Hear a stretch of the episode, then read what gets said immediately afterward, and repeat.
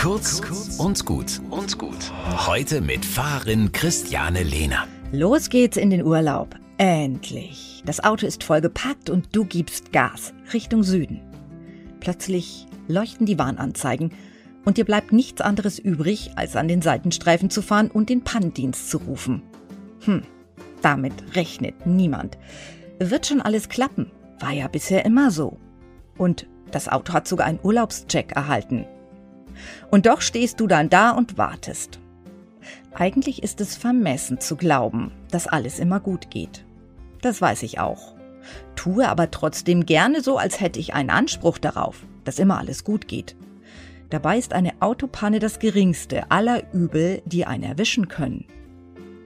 Wie schaffe ich es, mit den Pannen und Lebenskrisen umzugehen? Wie bei der Autopanne.